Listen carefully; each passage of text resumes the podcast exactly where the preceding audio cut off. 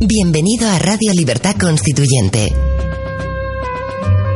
Un programa de análisis político para la acción, creado y dirigido por Antonio García Trevijano. Un espacio cultural e informativo donde el ejercicio de la lealtad, la verdad y la libertad superan lo políticamente correcto para promover la democracia formal. Bienvenidos, mi nombre es Manuel Ramos con un nuevo programa de nuestros fundamentos de Radio Libertad Constituyente. Comenzamos en esta ocasión con el repaso ilustrativo de las pasiones políticas que se fraguaron en la transición española y que han reinado, valga el término, en esta monarquía de partidos, durante toda la partidocracia eh, que aún soportamos. Don Antonio García Trevijano, autor del libro Pasiones eh, de Servidumbre, ha comentado estos últimos días, a cuento de las últimas eh, incontables noticias de corrupción, cuáles fueron sus reflexiones en, este libro que, comento y que tratamos en este podcast eh, respecto a algunas, en concreto, pasiones de servidumbre. Comenzando por la que es la principal, la pasión de corromperse, es la más, extendida en la partidocracia, pues eh, la falta de libertad política es precisamente lo que fomenta esta debilidad humana. Podemos decir que es la pasión dominante, tanto la de corromper como la de corromperse. Y no es la indiferencia la que ha promovido el desarrollo de la corrupción, sino que ha sido la corrupción misma la que ha producido la indiferencia. Ante la mentira fundadora de la transición de, del 78, la insensibilidad moral es lo que ha permitido evitar la confesión de, de, impotencia para afrontar la verdad, la impotencia para decidir ser libre. Los electores, así, pueden seguir votando al partido del crimen, del robo, o al que viene a, relevarlo. Su apatía moral, la del votante, la del español en general que contempla este espectáculo, esa, apatía moral, digo, ha surgido eh, de la erosión de las conciencias por los deseos depravados de las pasiones, tanto de placer, pasiones de placer y de tranquilidad. Nadie en, este, en esta partidocracia evidente ante los ojos de una persona eh, libre y sincera, nadie quiere darse cuenta de que los políticos se corrompen siempre que tienen ocasión y poder para ello. El cinismo del español prefiere creer que son ángeles. Eso los más ingenuos. Otros, conociendo mm, los mecanismos de las prebendas, simplemente eh, esperan tener la ocasión para corromperse ellos mismos. Este es el resultado de un régimen en el que la corrupción está en las instituciones de gobierno, en su origen y en sus reglas.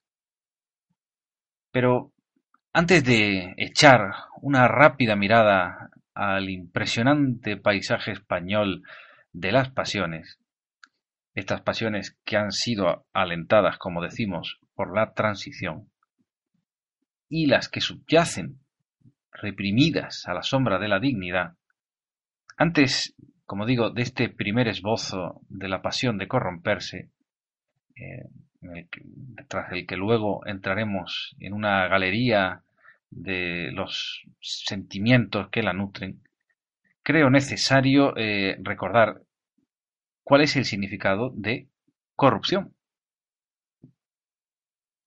Primero, creo que es necesario separar la corrupción personal, eh, la concreta, la motivada por asuntos personales, eh, y por otro lado, la corrupción eh, que es denunciada desde un sentimiento religioso.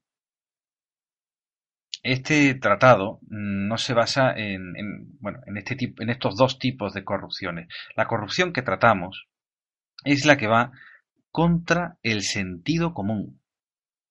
Un sentido común, no como instinto de la naturaleza, sino como formación intelectual, como resumen del trabajo histórico, del pensamiento y de la experiencia. De este sentido común recibimos la habilidad para tener criterio de orden biológico en la vida social y la jerarquía de valores culturales en los sentimientos de la comunidad.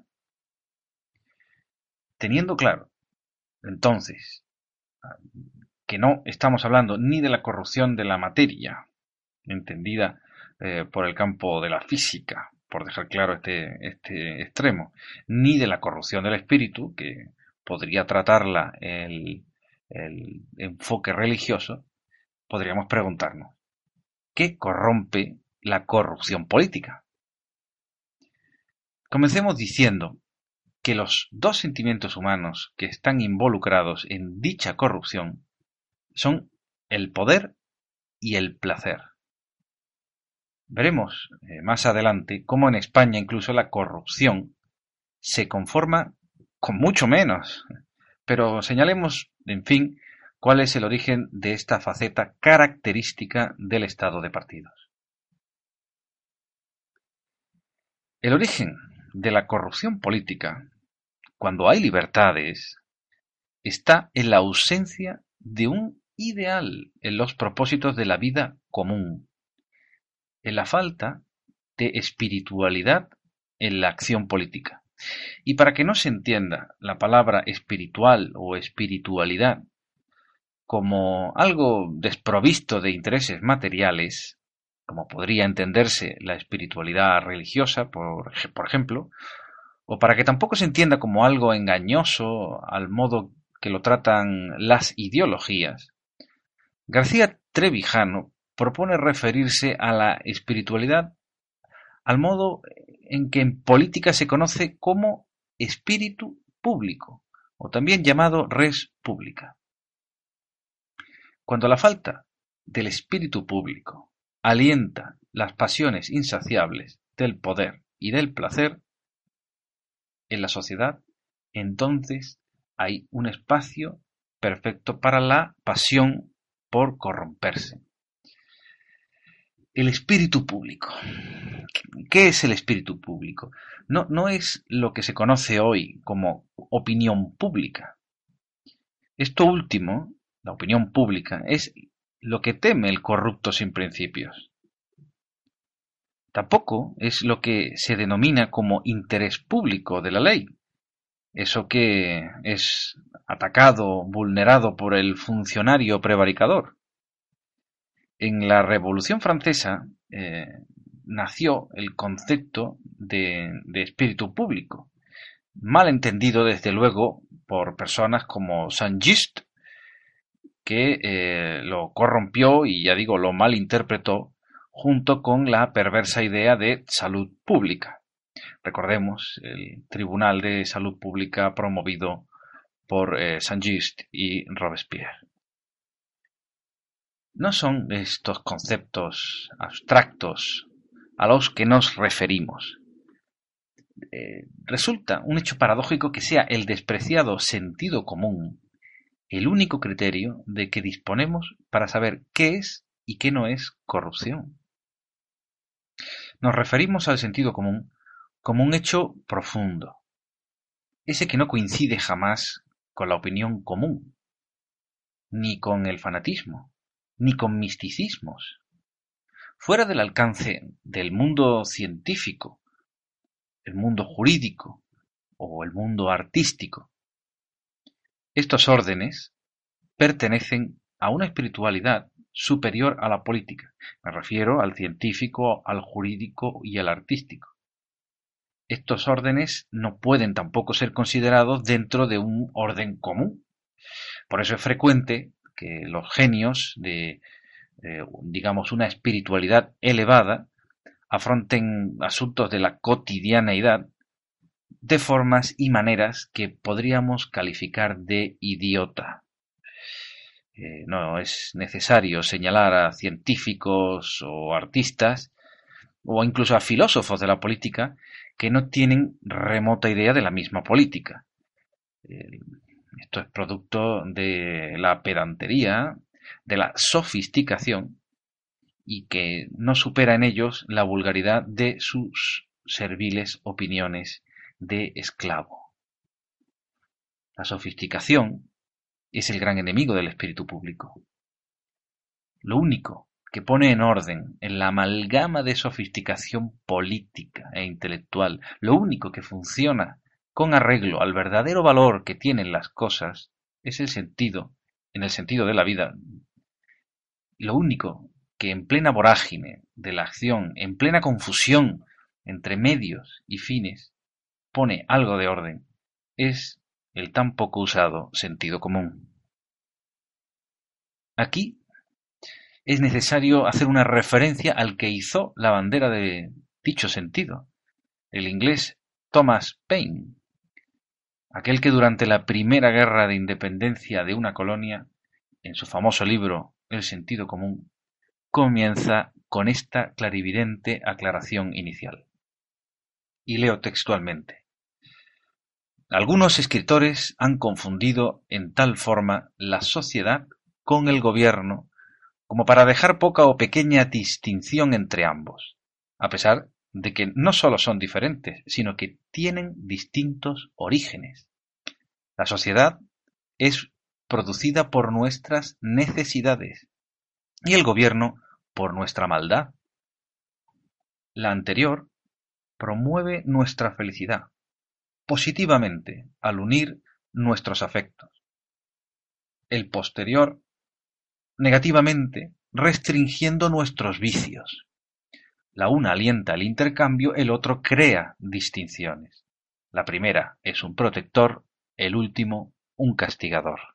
La sociedad, en cualquier estado, es una bendición, pero el gobierno, aun en su mejor estado, no es sino un mal necesario en su peor estado, uno intolerable, pues cuando sufrimos o estamos expuestos a las mismas miserias por un gobierno que podríamos esperar en un país sin gobierno, nuestra calamidad es acrecentada al reflexionar que nosotros mismos proveemos los medios por los cuales sufrimos.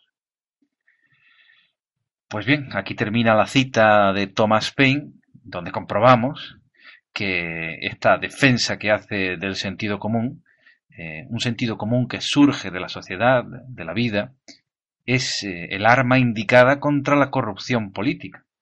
Esa corrupción política eh, que, en teoría, en la definición de Thomas Paine, está controlada por el mal necesario que es el gobierno. Por lo tanto, en un gobierno sin control como el que vivimos en España, no puede ser sino factor de gobierno dicha corrupción política. Muy bien entendida, por tanto, en 1700, eh, eh, al finales del siglo XVIII, eh, por Thomas Paine. el gobierno como mal necesario, que comprende y nos recuerda la tendencia natural a la corrupción. Es el sentido común el que en una sociedad con libertad política así como con libertades cimentadas en dicha base necesaria, la libertad política, es el sentido común, como digo, el que fortalece el criterio sobre las tendencias a lo que García Trevijano denomina como mundanalidad. No confundir con mundanidad. En la mundanidad hay una comprensión y una estimación de los valores sociales a través de las debilidades humanas que los acompañan las personas que entienden la mundanidad eh, saben comportarse, comportarse en, en, la, vida social porque eh, han adquirido el, árbitro de, el, hábito perdón, de permanecer indiferentes ante la corrupción de las personas y círculos de poder o prestigio. Conocen los chismes de la vida ajena, pero ni los disfrutan ni los difunden, simplemente van a lo suyo. Por otro lado está la mundanalidad, ya digo, no confundir con mundanidad. La mundanalidad tiene en común con la mundanidad que se ocupa de las vidas ajenas. Las dos se ocupan de, los comportamientos sociales. Pero a diferencia de esta última, la mundanalidad hace eh, del chisme, de la anécdota, el centro de la vida. Una vida sin esperanza de encontrar sentido, más allá del comentario, de la anécdota, de, lo marginal. No es, no es la curiosidad, ni siquiera hay un intercambio de... la, mundanalidad es en la sociedad la demagogia de la, igualdad, desde una igualdad amorfa, un entretenimiento nacido de la transición política que distrae eh, y aleja el espíritu público de la libertad. Lo que García Trevijano denuncia no, no, es la vulgaridad de los objetos de las pasiones populares, ni la mediocridad de las ilusiones que padecen los españoles hoy en día, por muy eh, lamentable que sea la degradación de algunas costumbres populares, eh, defiende eh, que deba existir pues una mentalidad de élite que señale estos comportamientos. Lo paradójico es que la entendida como élite cultural de la transición es la que precisamente se ha encargado de crear el ambiente propicio para la ah, propagación de eh, la ostentación, la ostentación en la comisión de, delitos, la indiferencia eh, ante el mal comportamiento público y por supuesto la condescendencia con el corrupto. Eh, o sea que precisamente esa élite que debería tener una referencia, debería servir como referencia es para hacer, para llevar un espíritu público elevado es la que ha provocado precisamente lo contrario y bueno, eh, apoyada en esa pretendida élite cultural, eh, la corrupción ha encontrado pues una coartada social y ha visto alentada pues su razón de ser.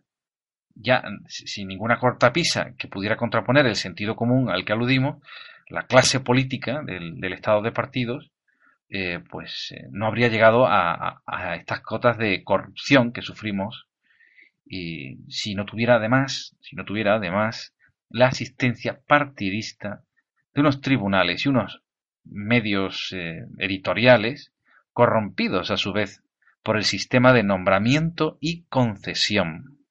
Precisamente por eso, el análisis de las pasiones de servidumbre se centra en las pasiones nobles de la clase dirigente, porque ha sido dicho comportamiento el que ha fomentado eh, los votantes, a través del, ejemplo de las más altas autoridades del Estado y la selección cultural, eh, por así decirlo, de contenidos degradantes en los medios de comunicación, eh, el que ha promovido precisamente este comportamiento, esta mm, degradación en el espíritu público y el que ha eh, bueno, relegado a un espacio sin audiencia, por ejemplo, en los grandes canales de información, a las pocas voces culturales que osan cuestionar el sistema de poder político y denuncian su falsedad desde un punto de vista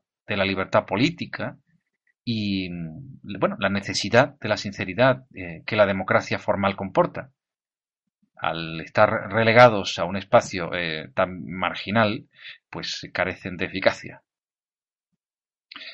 Menos mal, eh, para nuestro consuelo, que hay miles, incluso millones de españoles que aún, conservas un, aún conservamos, me incluyo, una conciencia ah, moral individual.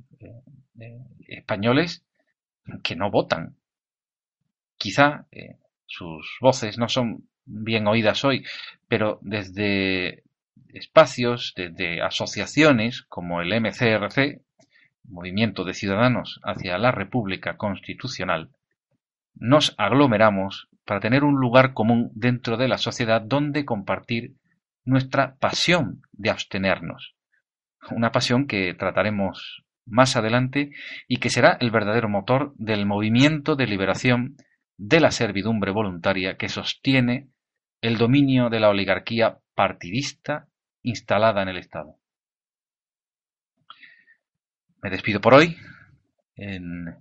El próximo programa nos iremos adentrando más en esta apasionante galería de pasiones. Así que les espero. Hasta entonces. Gracias por escuchar Radio Libertad Constituyente. Recuerda que puedes seguirnos también si lo deseas en Facebook o Twitter a través de nuestras cuentas oficiales. Busca el texto Diario Español de la República Constitucional en Facebook y pulsa en me gusta para seguirnos. Busca Diario RC en Twitter para localizarnos también en esta red social. En la plataforma YouTube puedes visualizar información diversa a través de los canales Tercio Laocrático y Libertad Constituyente TV.